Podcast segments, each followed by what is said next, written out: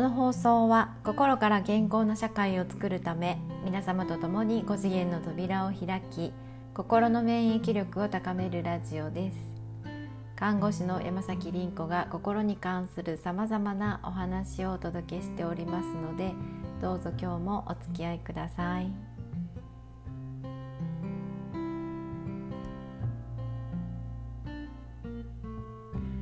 こんにちは。えー、さて、えーと、この、えー、音源は2本目になります。え、ー、と1本目はですね、えー、2020年に起こったこと、まあ、あのコロナ関連の、ね、出来事の、まあ、裏の面をね、えーと、お伝えさせていただきました。えー、非常にまあ情報量は多かったんですが、えーとシミュレーターという職業がありそしてコロナのことはすでに、えー、武漢でもアメリカでもシミュレーションされていたっていう、えー、もうすでに予測されていた出来事だったという、まあ、こういうお話もね含めてさせていただきました。いかがだったでしょうか？そして、えーと、今回はですね、えーと、未来の方向ですね。来年どんな風に日本が動いていくのか。えーと、このことに関してねちょっとお話ししたいなと思うんです。えっと、もしかしたらほとんどご存じない情報かもしれません。どうぞお付き合いください。まずですね IoT というこの構想をご存知でしょうか？IoT なんですけどこれね、えっと、総務省が進めているあのものなんですね、えー、例えばですね、えー、スマホを使ってですねいろんな電化製品をつなげることができるんですね。例えば今でもえっと、帰る前に、えっと、スマホでスイッチを押せば、えっと、お風呂を沸かしてくれたりとかあるいはエアコンのスイッチを入れてくれてたりとかっていうこういうことができますよね。えっと、自分が出かける10分前に、えっと、なんかリモコンのスイッチを入れれば、えー、車が自動的にエンジンをかけて、えっと、温めといてくれるとかあのこういう、えっと、通信システム機械同士の通信システムが、えーと、約208億個つなげることができるって言われてるんですね。で日本の総務省は今これを果敢に進めているっていうことなんですよね。なのでこの IoT というこのシステムはあの家の中をオートメーション化するというものなんですね。で農業とかの生産現場工場とかはファクトリーオートメーション化されるっていうふうに言われてます。例えばですねまあ底冷えするような寒い真冬の深夜ででもですねえーと、あなたの帰宅を待っているあなたの部屋の者たちをですね物同士で更新するんですね。で帰る頃にはあの最適な温度と湿度で、えー、迎え入れてくれてすぐに温かいお風呂に入ることができると。で、まあ、水分補給をするために、まあ、ロボットがねミネラルウォーターを運んできてくれたりとかであるいはこれ学んでいくので、えーと、大体何度の湯に何分使ってるかとかっていうのもあのお風呂が学ぶんですね。でリビングのエアコンと交信して、まあ、ちょうどいい時間にエアコンをスイッチ入れて、まあ、ほてった体をね健康的に冷ますのに最適な温度設定にしてくれるとそしてお風呂上がりのあなたを待ってくれているというこういうことが起こるそうですね。またね、えっとまあ、目が覚めた瞬間もうテレビの上に置いてあるあごめんなさいテーブルの上に置いてあるスマホとかはもうあなたの動きを探知して自動的にあなんかスイッチを入れてくれると。でそうするともう生活習慣を把握しているその者たちはですねスマホと交信して、えー、コーヒーメーカーのスイッチを入れて洗面所の暖房を入れてっていうこういうこともしてくれるわけなんですよ。で車をねもちろんいつもの出勤する時間までに温めてくれてその日の体調に応じた気温と湿度で待ってくれているっていうまあねこういうことが可能になるっていう本当にね数年前に映画で見たような世界があの現実になるっていうことなんですこの方向で動いているっていうことなんですよね。でこれはですね、まあ、どういうことかというと,、えー、っと全てが機械によって把握されるつまり、えー、管理されるっていうことを意味するんですよね。でうんと例えばそうだな私たちが、えーと、思っていることとかも発信するとですね例えば YouTube で発信すると、えー、これは全部中央に集約されてきますよね。えー、この YouTube を扱っているサイト Google サイトっていうのはこれ全部誰が何を考えているか何を発信しているかっていうことが全部わかるわけですよね。でそれは全部あの AI によって調べているわけですよね。まあ、なのでもしかしたらこの1番目のあの音声とかは、えーと、削除される可能性がありますね私非常にやばい話をしているので、うん、もしかしたら速攻で削除引っかかるかもしれないですね。でそうなるとそれも記録されるわけですよね。山崎陸はこういうことを言ってるとかっていう全て管理されてどこかに報告されちゃうわけなんですよね。であのこういうさまざ、まな機械同士がつながるコンタクトするっていうことは今の時点では行われていないのでこれは、えっと、ホームオートメーションというこの新しい標準規格を作ることによってみんな電化製品を買い替えていくのでこれメーカーにとっては膨大な需要が発生するんですね。ってことは膨大な利益を生んでいくっていうことなんです。で言ってみたら企業ってこういうところに入れるか入れないかが本当に瀬戸際であのこの IoT に関しては本当にいろんなサイトがいろんなことを書いてくれてるんですよね。もう奥へ奥へ奥へとあのいくらでも情報が出てくるというあのこんな感じになってますね。そしてそれに引き続きこうあの見えてくるのがですねモビリティ革命というこれは国土交通省が進めているものです。でこれ何かっていうとあの健康な街路戦略なんですね。この移動手段ですよね。これがやっぱり大気汚染を生んでいく。で人口が密集しているところ人口増加しているところはあのこれによって、えーと、自動車とかバスとかうん、まあ、そういうものによってと大気汚染がされていく。つまり病気が生んでいくって病気を作っていくっていうことでね、えー、自転車の利用を進めそして公共の交通機関、えー、交通機関を改善して、えーと、健康にし渋滞も緩和していくっていう。でなんか2041年までに、えーと、自動車の率を36%から20%に減らすとか。あのやっぱりこう交通システムもいろんなプラットフォームでねえーと、更新し合うと。で自動車に依存しない都市の在り方っていうのを提案するっていうことでね。これ全米でもまあ募集して7都市でね実験的なもうあの街が作られてるんですよね。そうそうそういうことってこのあのコロナの限りどんどんなんか進んでるってことなんです。で、えー、4,000万ドルとかっていう費用とか幅広い民間との連携とかをねいろいろ行ってるんですよね私たち知らない間にね。そうですねであの日本ではどうかっていうとですねあこれなんか交通事故の死亡者数28%に減らすとか歩行者の死亡者数は45%減らすとかっていうこういうことも言われてますね安全とか安心とかを確保して大気汚染を減らしていくっていうあのこういうことを言われてます。で日本ではこれどうかっていうとですね、えー、っと世界スーパーシティ構想っていうんですけどあのこれがどうやら、え、っと静岡県で行われてるんですね。でこれはトヨタが、えー、2021年の初頭には静岡県でコネクテッドシティを着工しますと。で車はもう自動運転そしてロボットを導入して AI の実証都市にするっていうふうに言ってるんですね。うんとこれは2020年の1月6日の、えーと、世界最大の技術見本市で、えーと、発表したっていうことなんですよね。でどこでやるかっていうとうんとね確かねえっ、とえなんかね工場の後なんですよね。えー、2020年の末に閉鎖する予定になっている、えーと、あそうそう裾野市ですね静岡県の裾野市の工場跡地を活用すると。でととんでもないやっぱり工場地なんでねあの広い土地があって、えー、78万平米だったかなそこで町づくりを進めるっていうことで、えー、トヨタはこの町をウーブンシティと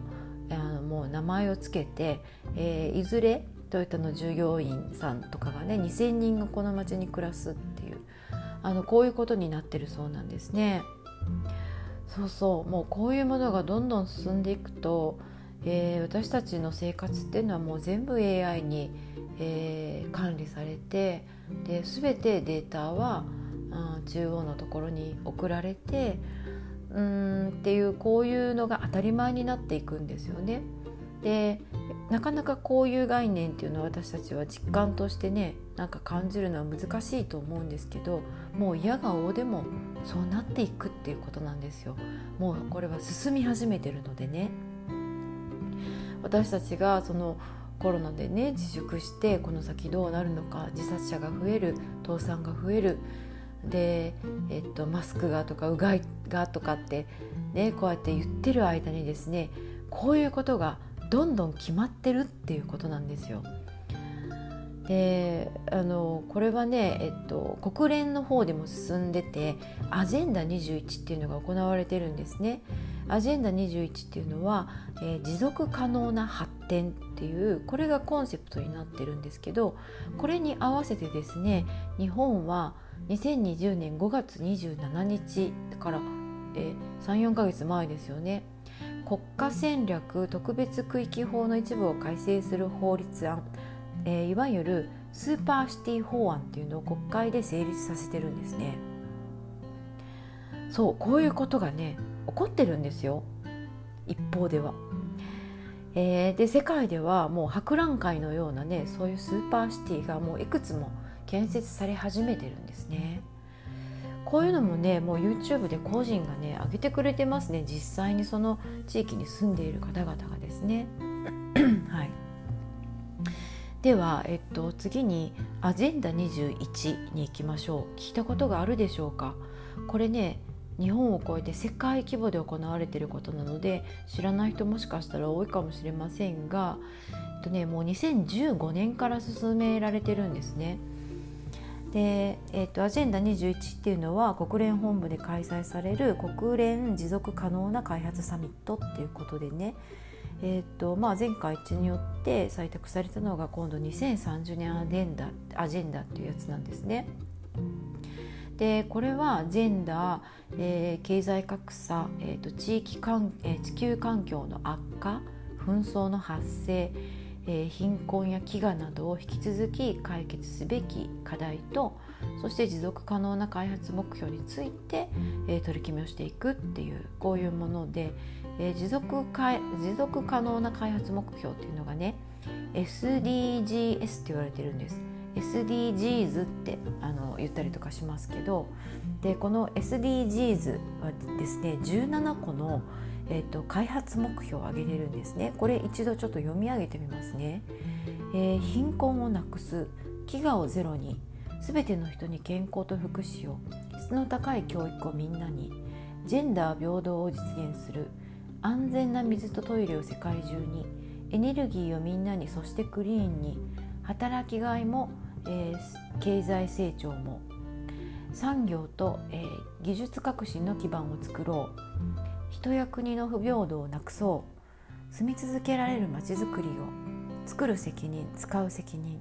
気候変動に具体的な対策を。海の豊かさを守ろう。陸の豊かさも守ろう、えー、平和と公正のを全ての人に。パートナーシップで目標達成しようってことで企業と企業がねパートナーシップでどんどんつながっていくっていうこれがもう今までがあの個人事業主がコラボみたいなのをやってたのと同じでえーと、企業同士が手と手を取り合って新しいものを生んでいくっていうあのこれ17番目に、えー、上がってるんですがこれスーパーシティ構想ですよね。まあこれ全体がスーパーシティ構想なんですけどあのこういうのが全部目標に掲げられていてですね本当に理想的ですよね。めちゃくちゃ理想的ですよ本当にこれね誰もが言いたい目標ですよねだけど本当にこれを言葉にしてこの方向に進んでいこうと世界がしているわけです。えー、片やコロナで、えー、何十万人何百万人という人たちが亡くなっていっている一方でこれが進んでいるという、はい、この状況です。で体の方はねこれどうなるかっていうとですねあの体の中が見える化されるそうですね。それはそうですね。AI に全部管理されるので。おそらくこれはもうマイマイナンバーとか IT チップで全て管理されますよねでこの IT チップがもしかしたらそのコロナのワクチンにっていうふうにも言われてるんですね。で私ねこのふと思ったんですね。このマイナンバーの登録ですね。これなんかカード作りますよね。で私ねこれどうしてもなんか気が済まなくって何年間も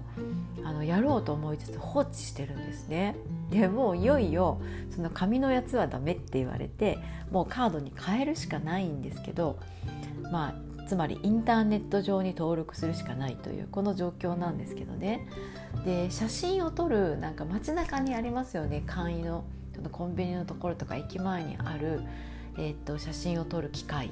で、えー、これで写真を撮ってその写真をそのままあのいろいろ入力すると、えっと、申し込みができるっていうこのシステムがあるんですけどね。ふと思ったんですよ。ここでねマイナンバーとか入れちゃうとこれまずいよねってだってその写真機の機械を扱っている会社がその情報を取ることになるじゃないですか。いやこれどういうふうに活用するのかはまだ想像つかないけどでもいずれね何か個人情報としてやっぱり使うことが管理することができるようになるんじゃないかなっていうふうに思うんですね。便利なものって乗るとまずいなっていうふうに思うわけです。であとどうなるかっていうとですね体の健康状態とか、うんと、そういうものは全部病院で診断されたこととか、えー、健康診断とか、えー、と人間ドックとかの診断は全部そのマイナンバーあるいは IT チップで、えー、集約されたものが送られるわけですよね中央のところに管理システムのところに。で全て私たちの健康管理も全部 AI が、えー、するわけですよ。で例えばですねワクチンもどんなワクチンを打ったかどんなワクチンを打ってないかとかも管理されるんですね。で例えばその自粛なんかだったら、うんと、スマホに、えーと、と送られてきてそれが例えば緑色だったら外出可なんですよね。でそれが黄色だったら7日間は自主的に隔離しなさいよと。で赤だったら14日間隔離の状態ですよっていうこういうものが送られてきてこれに、えっと、従わなきゃいけないというでこれはもう AI で管理されているので逃げようがないですよね。ということになってくるんですね。でそう2 0そしてね2045年くらいになるとですねこれもあの動画で出てたんですけどもうね病気というものがなくななくなってくるっていうかもう治せないものがえーと、なくなりますね。例えば今、えーと、動脈硬化とかでね心筋梗塞だったりとかで血管がカチカチになってでそれで出血して脳内出血とか、うん、あるいは詰まって血管が詰まって心筋梗塞で亡くなる方々が多くてでこうならないために、えっと、日々薬を飲んでいる人生活習慣を手に負えない人たちは日々薬を飲んでそして外来に通って検査してってことを延々と繰り返してこれずっと人生この状態なんですけどもうね2045年ぐらいになったら血管そのものを人工のものに変えれるようになるそうなんですね。えー、っともちろんがんがでがん細胞ができたところは別の臓器に変えれますね。でこれはあの、えー、っと細胞の再生する、えー、っと何だったかな？ちょっと忘れました、えー、っとそういうシステムが今もうできてるのでね。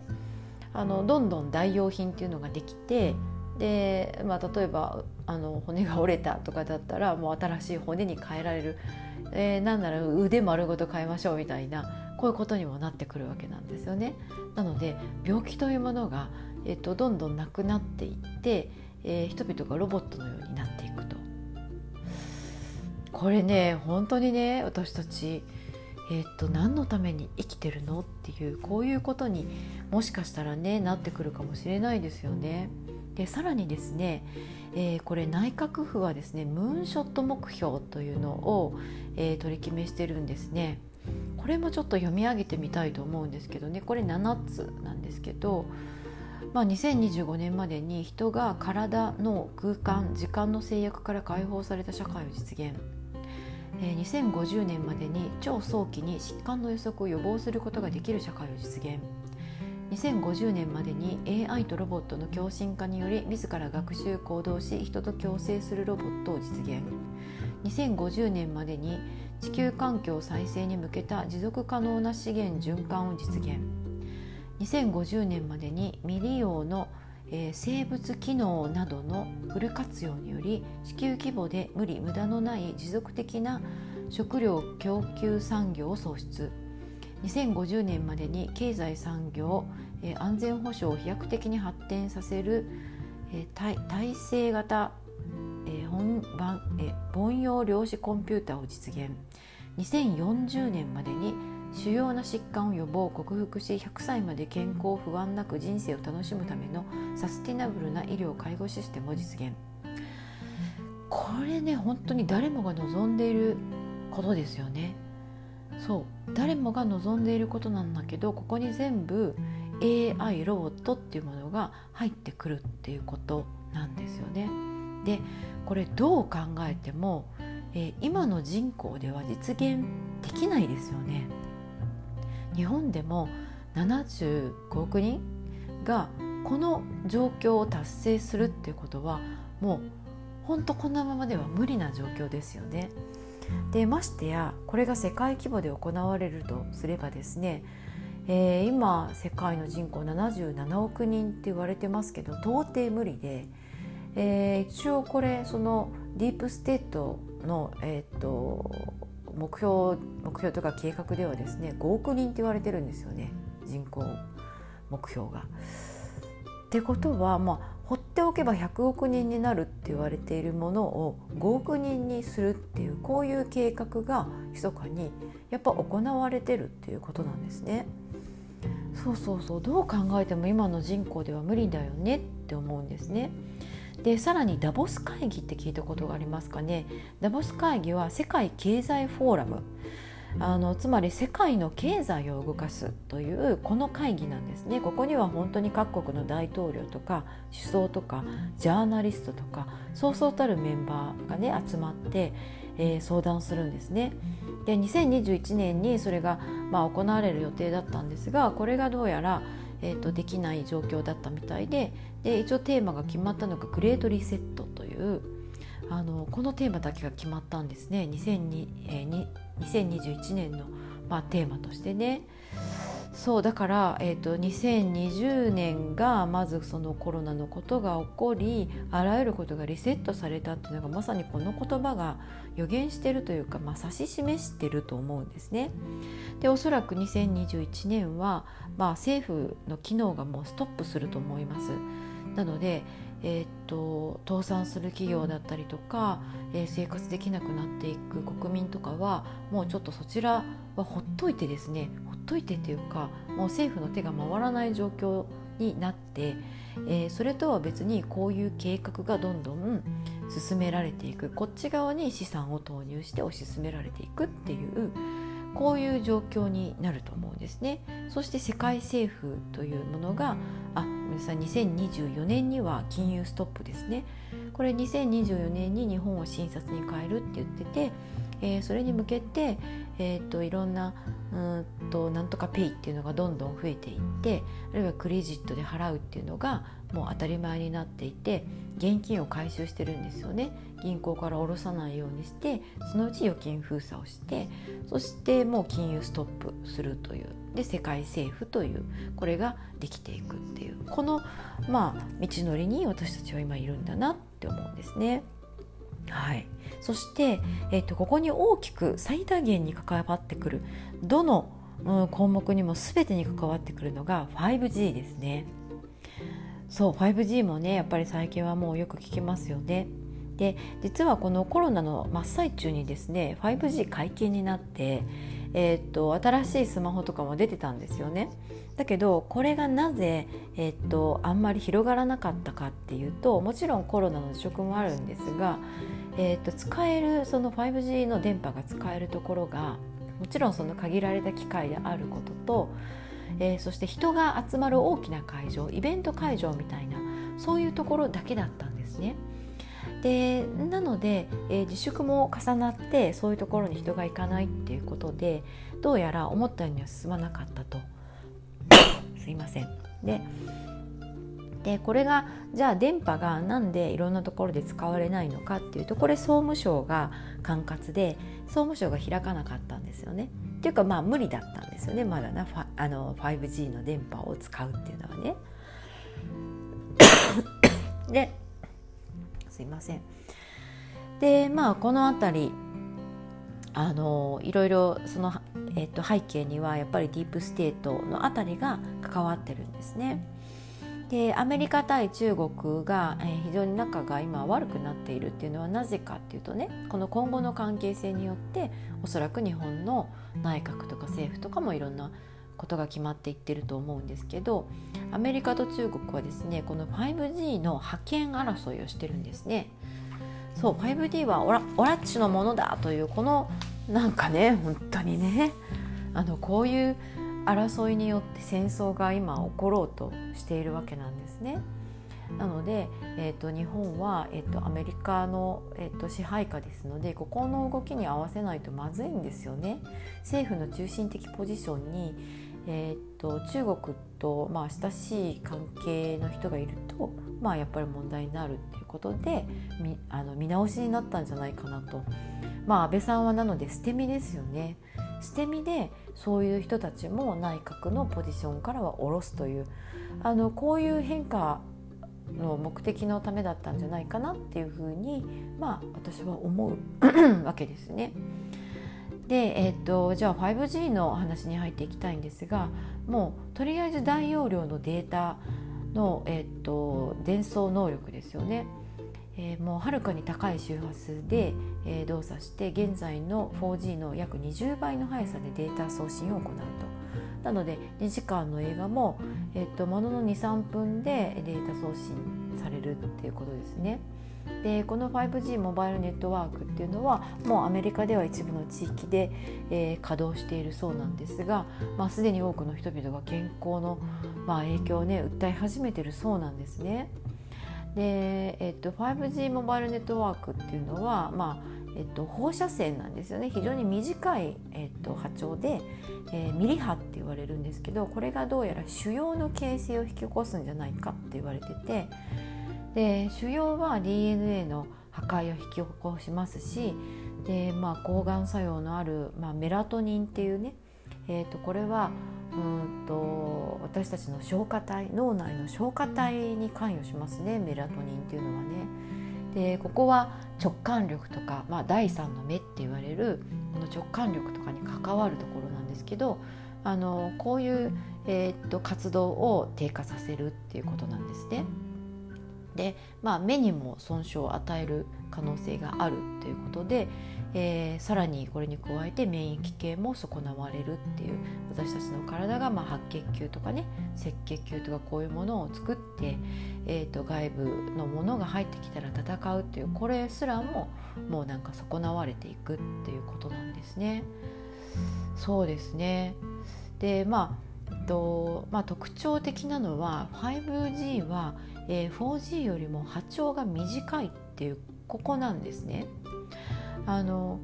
例えば 4G っていうのは直線的に届くんです。あなたの部屋に例えば w i f i の元になるこうルーターみたいなものがありますよね。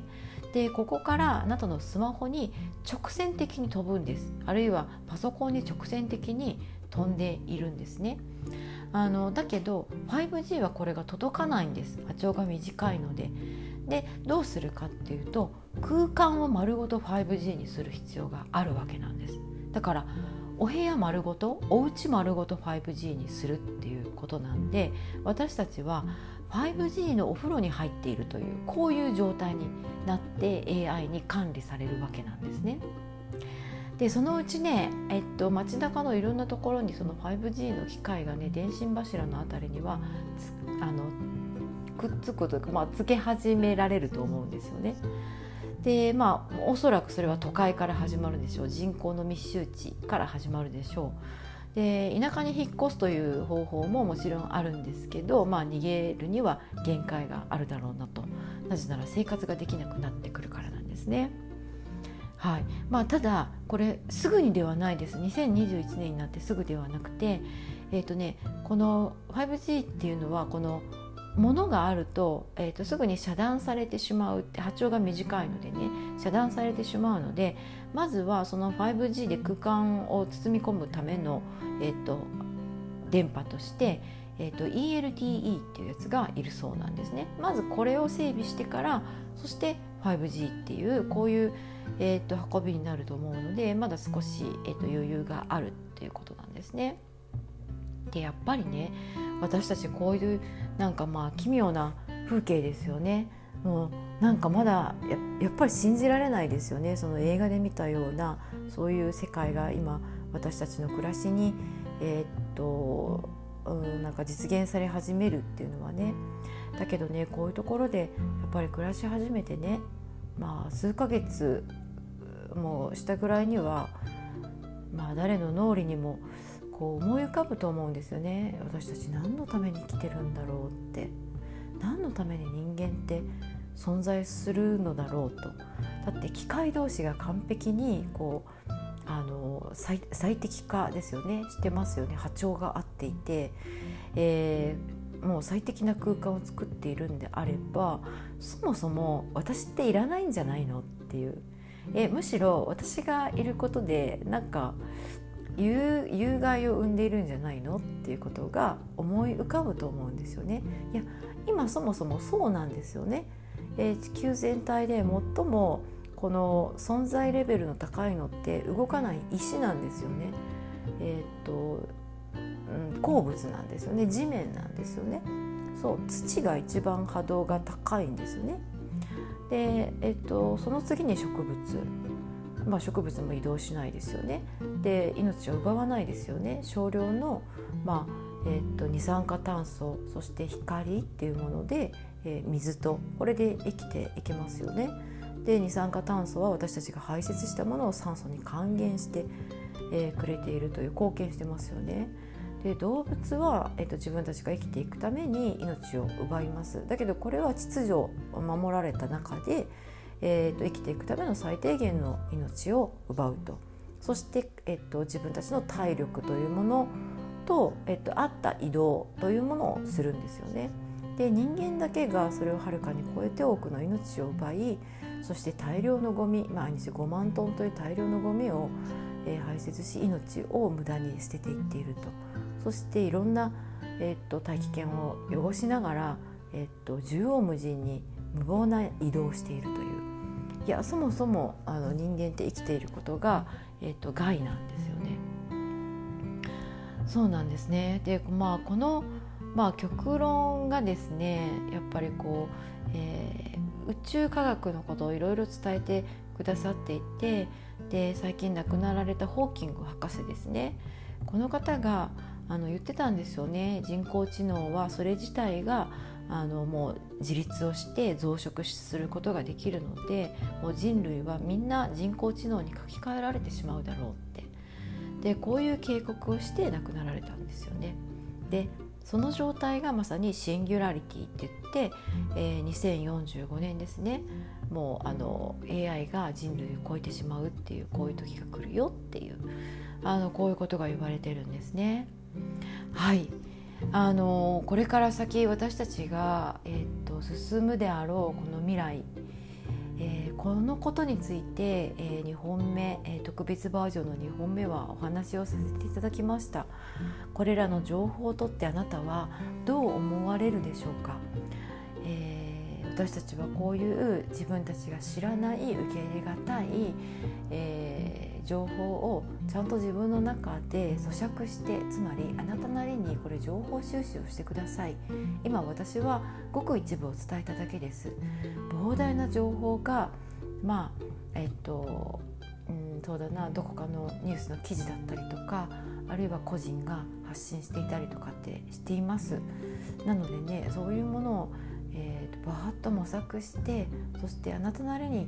えー、一度解釈してみてほしいんですね。でその次にしばらくはモヤモヤモヤモヤします。これ1つ目でお伝えしたもう弁証法という、えっと、新しいものを生み出すプロセスなんです。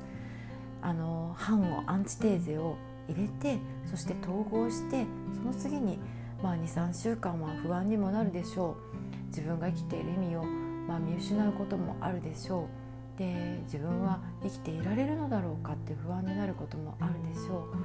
うでそういうイライラとかモヤモヤとか不安とかを一回抱えながらもでも23週間もすればおそらく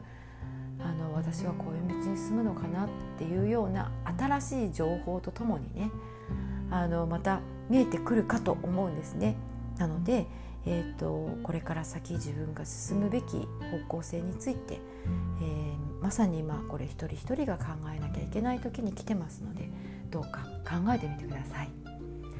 はい、えーと、と2本目は以上です。次、えー、3本目はですねえーと、じゃあ私たちはどうすればいいのか、えー、これはもう本当にね私なりの考えです。皆さん一人一人が持つべきなんですが、えーと、なんかヒントとして、